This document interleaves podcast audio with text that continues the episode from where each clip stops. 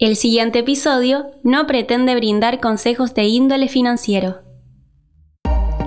Un viaje de mil millas comienza con un solo paso. Cuando uno se adentra en este maravilloso mundo, es muy común escuchar la frase caer por la madriguera, haciendo referencia al nuevo mundo que descubre Alicia tras perseguir y caer en el agujero del conejo blanco. Frase que básicamente hace referencia a tomar conciencia y aprender acerca de todos los problemas que tienen tanto el sistema financiero como el económico en la actualidad. Con este episodio lo que pretendo es ser un buen conejo blanco y acompañarte en el camino hacia el otro lado de la madriguera. Si sos curioso, curiosa y te interesa aprender acerca de este fenómeno revolucionario y futurístico como son las criptodivisas y el dinero digital, lo que permiten y qué paradigmas vienen a derribar, quédate. Yo soy Mateo Coteri y estoy seguro que vas a estar feliz que después de estos primeros episodios vas a poder entender por qué Bitcoin es el dinero más sólido que jamás existió y cuál es su grandísima y fundamental importancia. Primero que nada, si estás en cero y no entendés o tenés una vaga idea del tema, antes que empiece a explicarte todo lo más sencillo posible, te voy a pedir que mantengas oídos y mente abiertos. Acepta como posible y analiza esta nueva data y no prejuzgues. Es normal que tengas un montón de preguntas e inquietudes a medida que vayas aprendiendo, pero estas incertidumbres se van a ir despejando paso a paso, episodio a episodio. Todo a su debido tiempo. Las palabras del principio fueron una cita de un sabio filósofo chino, Lao Tse un viaje de mil millas comienza con un solo paso. Bien, aunque el mundo cripto ya arrancó su viaje hace rato, aún está dando sus primeros pasos. Y por lo menos, en mi opinión, es un viaje que llegará a destino. Ahora sí, comenzamos. Sonará gracioso e irónico que, como entusiasta y aprendiz del tema de las criptomonedas, pueda decir que la pregunta más difícil que puedo contestar es ¿qué es Bitcoin? creo que es como preguntarle a un economista qué es la economía. Voy a intentar resumirlo de una manera bien sencilla, para que entiendas y aprendas sobre Bitcoin, criptomonedas y tecnología blockchain. Bitcoin básicamente es una red que tiene una moneda propia con su propio valor o precio respecto a otras monedas, como por ejemplo el dólar, el euro, el yen o el peso argentino. Pero tiene características que la hacen única e inigualable. Una de las características más importantes de Bitcoin es que no requiere de intermediarios. Si bien es necesario una o varias partes, que son los nodos y mineros, para que la transacción se confirme y se haga efectiva, no se hace de manera centralizada. Esto lo veremos más adelante y en profundidad. Siempre que nos enviamos dinero fiduciario, también lo veremos en un futuro episodio, ya sean pesos, dólares o euros, se requieren de instituciones que intermedien las operaciones, como por ejemplo bancos, empresas fintech y demás entidades financieras reguladas, PayPal, Mercado Libre, Banco Nación, entre otras. A menos que el intercambio sea en persona y este se realice en efectivo. Todo esto tiene una gran serie de desventajas, como trabas legales, impositivas, comisiones, congelaciones de fondos y demás. Con Bitcoin y tecnología blockchain podemos enviarnos dinero, estemos donde estemos, de forma rápida, eficaz descentralizada, sin ningún intermediario y por sobre todo, y más importante, sin importar barreras políticas o geográficas. Esa es gran parte de la magia de Bitcoin y significa que si vos querés, podés enviarle bitcoins a amigos o amigas, familiares, empleadores y empleados, sin importar dónde estén ni los problemas políticos, legales o tributarios que estén atravesando en sus países nadie va a poder evitar la transacción. Todo lo anterior se puede resumir en que Bitcoin es cash, efectivo, electrónico. Ahora, ustedes pueden pensar, ¿de qué me sirve que no haya un ente intermediario? Bien, las ventajas son realmente numerosas. Entre ellas, las más importantes son que nadie pueda censurar tu pago, como pasa y ha pasado muchas veces, o puedan congelar tus fondos, como históricamente ha ocurrido, Ejemplo de esto lo podemos encontrar hace poco en Canadá, cuando un juez congeló más de un millón de dólares canadienses a ciudadanos por protestar, quitándole así el derecho a decidir sobre el que supuestamente es su dinero. Una situación similar, que es bastante actual, mencionada por Santi Siri en Cripto para Boludos, es el hecho que los ciudadanos venezolanos, a la hora de pasar por un aeropuerto para salir del país, les exigen y los revisan para incautarles sus objetos de valor antes de cruzar la frontera. De esta manera, un caso que se hizo conocido fue la historia de un venezolano que guardó sus ahorros en su memoria, recordando sus 12 palabras que le daban acceso a sus fondos en cripto, protegiendo los frutos de toda una vida de trabajo. Otro caso, también actual, es la reciente exclusión de los bancos rusos del sistema SWIFT, que es una corporativa de sociedades financieras que determinan los códigos necesarios para realizar o recibir cualquier transferencia internacional. Básicamente, esto es debido a lo ocurrido en los enfrentamientos entre Rusia y Ucrania. Y lo que significa es que no va a poder ni entrar ni salir dinero desde y hacia Rusia, perjudicando más que nada a la economía de los ciudadanos rusos. Ante todo esto, el 26 de febrero del 2022, en el medio del conflicto, Ucrania solicitó a través de la red social Twitter donaciones en Bitcoin y Ether, lo que demuestra la eficacia de estas tecnologías. Siguiendo con las características que hacen a Bitcoin algo digno de estudio, espectacular y diferente a todas las demás monedas, es que no tiene ningún dueño. Si bien su creador se sabe que fue Satoshi Nakamoto, seudónimo que utilizó una persona o un grupo de personas, ni él, ni ella, ni ellos, ni nadie tiene poder o control sobre este. No hay ningún gobierno, ninguna empresa, ninguna persona que sea dueña de Bitcoin ni lo regule. Es una red que tiene ciertas reglas, lo que lo hace ser protocolo. Una de las teorías que más pisan en la actualidad es que Satoshi está muerto. Esto es vital, ya que al no haber un ente regulador por detrás, la red queda en manos de todos sus participantes. Entonces, no hay una oportunidad para que un grupo reducido de personas tome decisiones sobre las transacciones del otro u otra. Para que un cambio se haga efectivo en la red de Bitcoin, debe haber consenso del 51% de los participantes de la misma. Es decir, más de la mitad del total de computadoras que forman parte de la red deben de estar de acuerdo con el cambio, lo que es muchísimo.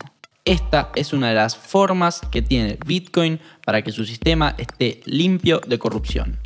Para que se den una idea, en comparación de toda la cantidad de dólares que hay en circulación actualmente, el 25% se imprimió entre 2020 hasta la actualidad.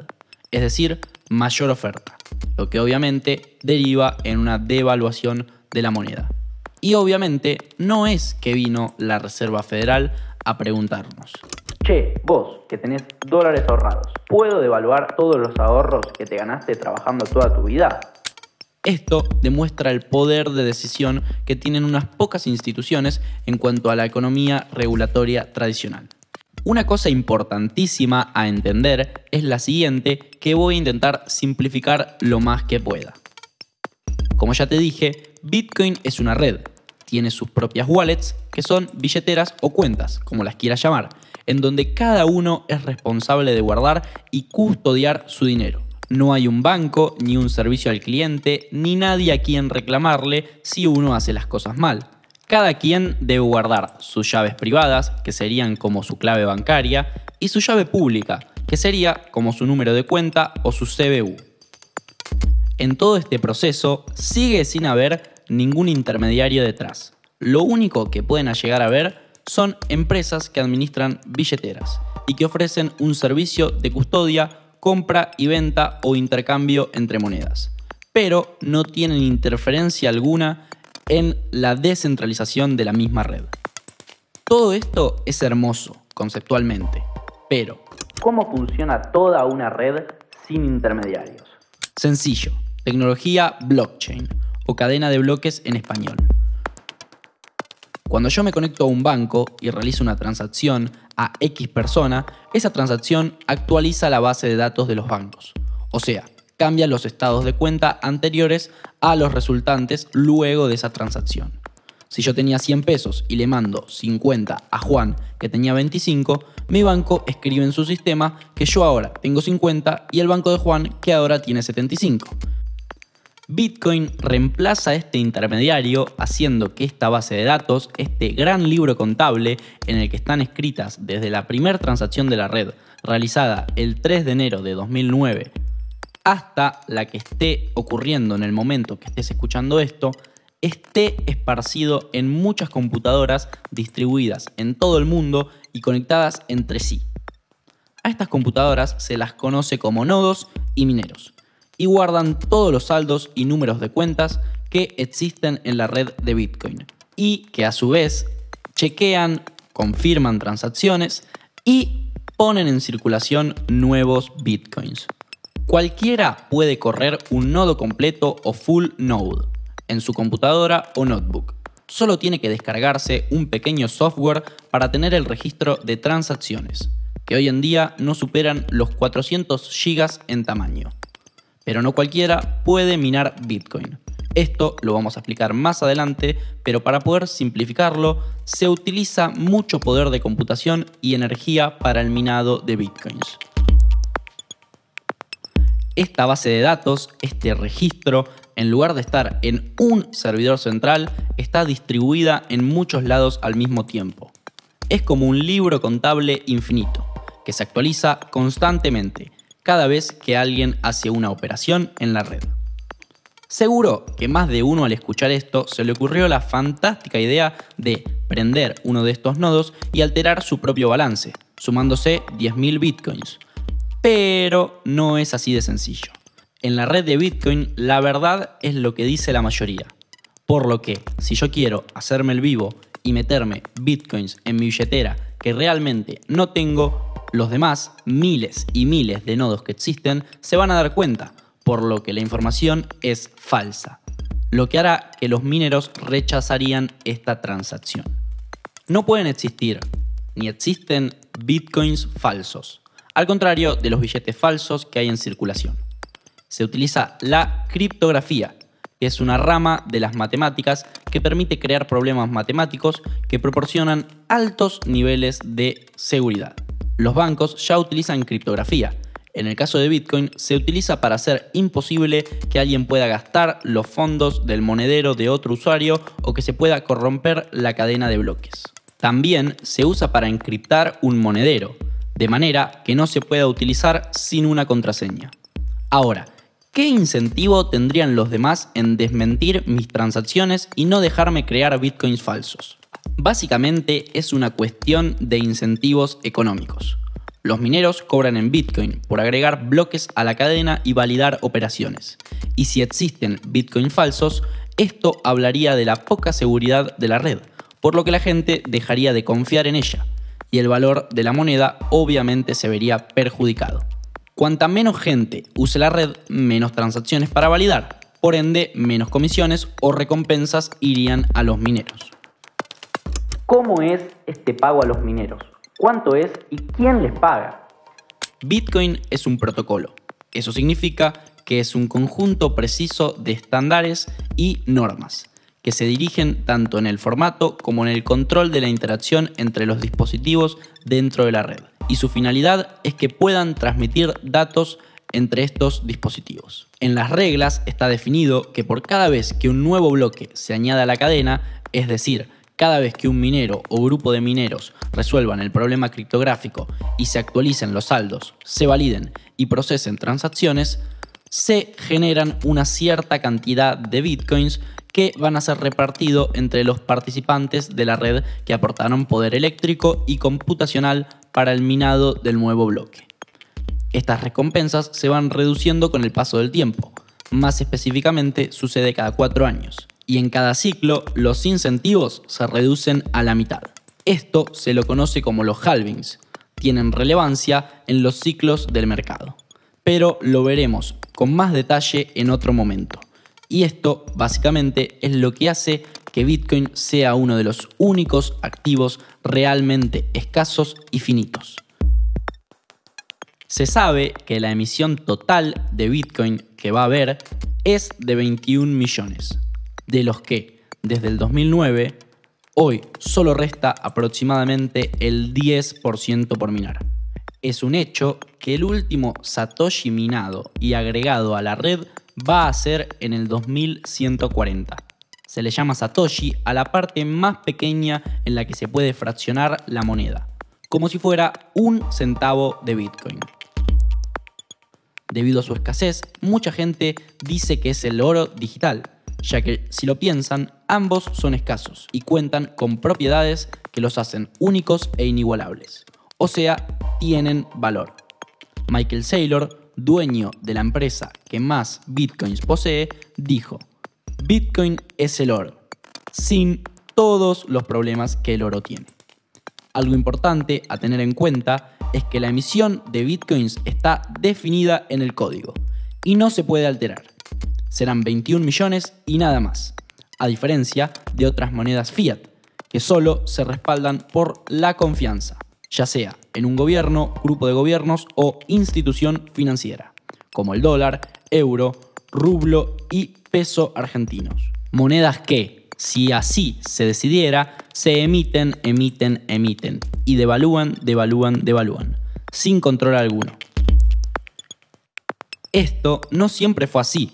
Por ejemplo, antes, por cada dólar o moneda que se emitía, había oro en las reservas de los países que respaldaba su valor, lo que hacía que la emisión de dinero nuevo se mantenga reducida obligatoriamente.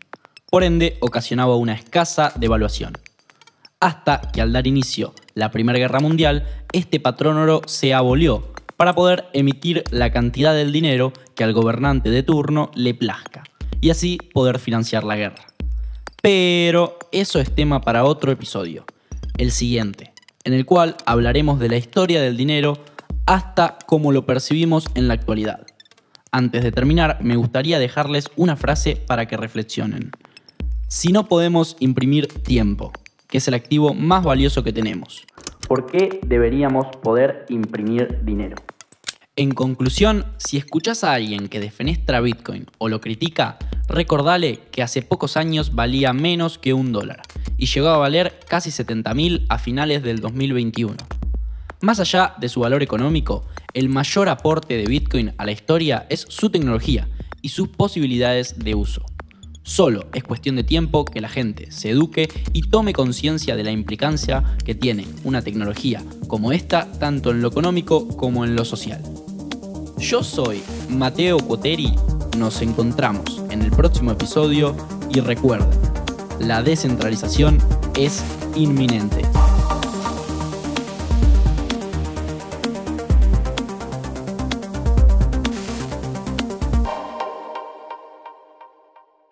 Escuchaste Revolución, un podcast original para Spotify. Guión y conducción, Mateo Cuoteri. Música original, Gabriel Pietronave. Producción, Leonardo Pisani.